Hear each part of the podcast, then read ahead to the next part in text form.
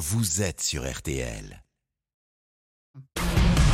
Julien Cellier. RTL Bonsoir jusqu'à 20h. Allez RTL, bonsoir, euh, continue et voici venue maintenant l'heure de nos invités pour tout comprendre. Oui, comprendre comment on peut se faire voler et squatter son appartement sans que la justice n'intervienne immédiatement. Alors c'est ce qui arrive en ce moment même, à l'échelle d'ailleurs de toute une résidence en plein centre d'Annemasse en Haute-Savoie. Alors pour tout comprendre, on est avec Cindy Hubert, spécialiste des questions judiciaires ici à RTL. Bonsoir Cindy. Bonsoir. Et avec nous également Serge Puyot, correspondant RTL en Rhône-Alpes. Bonsoir Serge. Bonsoir. Alors d'abord, va falloir nous expliquer l'aventure hallucinante hallucinante qui arrive à ces propriétaires d'une résidence d'Annemasse en Haute-Savoie qui ne peuvent tout simplement bah, plus rentrer chez eux, Serge. Oui, et d'ailleurs j'ai rencontré Christelle, l'une des propriétaires victimes de ces escrocs présumés.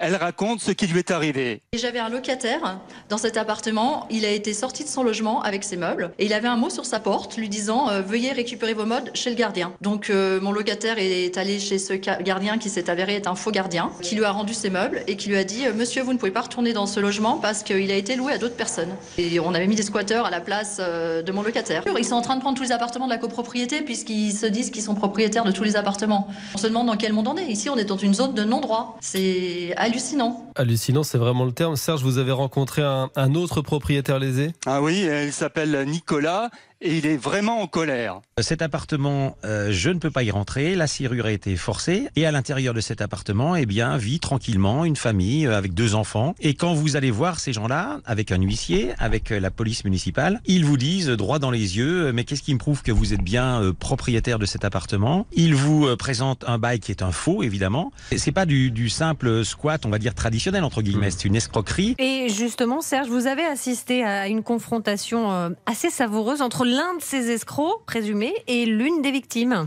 Oui, euh, celui qui se présente comme le gardien de la résidence serait en fait l'homme de main du cerveau de toute cette affaire, une femme qui habite l'immeuble, et c'est Christelle qui apostrophe cet homme dans le hall de la résidence. Mon appartement, vous avez mis des gens dedans. C'est c'est pas votre appartement, madame. Ah, c'est pas mon appartement, avec un titre de propriété notarié. Alors c'est énorme, c'est énorme, et moi je suis pas propriétaire. Moi je trouve ça extraordinaire. Pourquoi vous avez retiré mes meubles et mon locataire? Mais, mais c'est notre, notre bâtiment. Les notaires mentent, les policiers mentent, la loi française s'applique pas ici. Ah, c'est prouvable. Nous sommes- Ah, Moi, bah, c'est prouvable tout de, est de- prouvable. de ma Oui, part. oui, voilà, oui. je suis Eh pas ben, moi, je m'adresse au président de la République parce qu'il n'y a plus de loi française, manifestement. si, si on considère que c'est chez nous, c'est chez nous. Ah oui, Oui. d'accord. D'accord, bah écoutez, c'est magnifique. Monsieur, moi j'apprends comment fonctionne la loi française, je ne savais pas. Voilà, et lorsqu'on se présente chez une personne qui occupe illégalement un des appartements, eh bien le dialogue tourne court. En fait, euh, j'ai pas de commentaire. Mais J'ai rien à dire. de- Ah, J'ai un bail. Vous avez un bail avec qui? Ah ben ça vous regarde pas. Ah bah si, ça me regarde. non, non. Vous dites qu'on squatte l'appartement, vous avez qu'à prouver ça.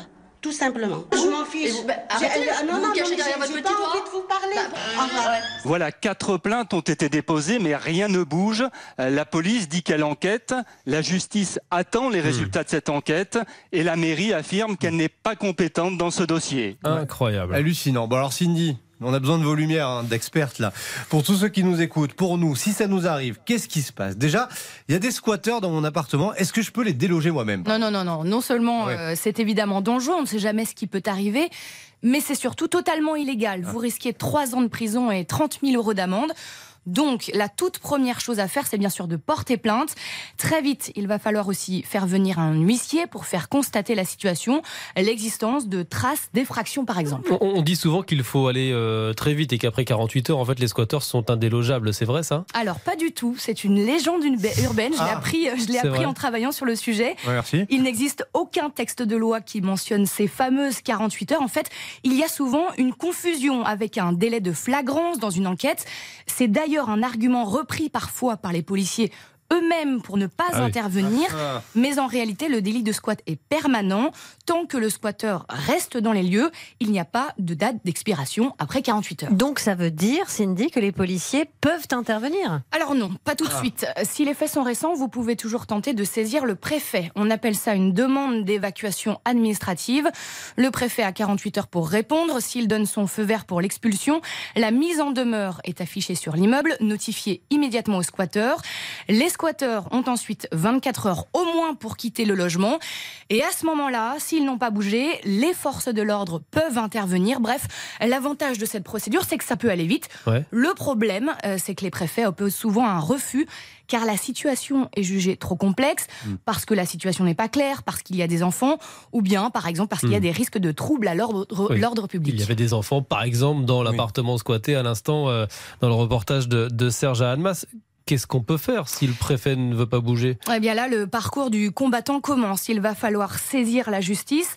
Alors évidemment, prenez un avocat. Sachez qu'au bout du bout, la justice donne souvent raison aux propriétaires dans quasiment Ah. 100% des cas. Mais je ne vous fais pas un dessin sur l'engorgement des juridictions et les délais de la justice. Il va falloir être très très patient. Ah, mais alors on va exiger un dessin. Euh, il faut tabler sur quel délai du coup Alors c'est difficile de vous donner un délai précis, mais on peut compter en années, six mois Hein si vous êtes chanceux, deux ans en moyenne. Et Deux ans pour récupérer son dingue. appartement. absolument. Et est-ce que les squatteurs peuvent invoquer la trêve hivernale? Non, ni pour la procédure via la- le préfet que je vous ai détaillé, ni pour celle devant la justice. Il n'y a pas de trêve hivernale qui compte. Bon, explication euh, assez hallucinante. Merci Limpide, beaucoup. mais euh. Merci beaucoup Cindy Hubert. Merci beaucoup aussi pour votre expertise sur le terrain là-bas à Annemasse, cher euh, Serge Playot. Merci à, à tous les deux. Vous restez avec nous. RTL Bonsoir reprend évidemment dans une poignée de secondes. Alors l'équipe va s'élargir puisqu'Isabelle Choquet nous rejoint autour de la table du studio. Bonsoir Isabelle. Bonsoir à tous. Prête à en découdre comme chaque soir pour le match des infos au- pour briller au dîner face à Marion. À tout de suite.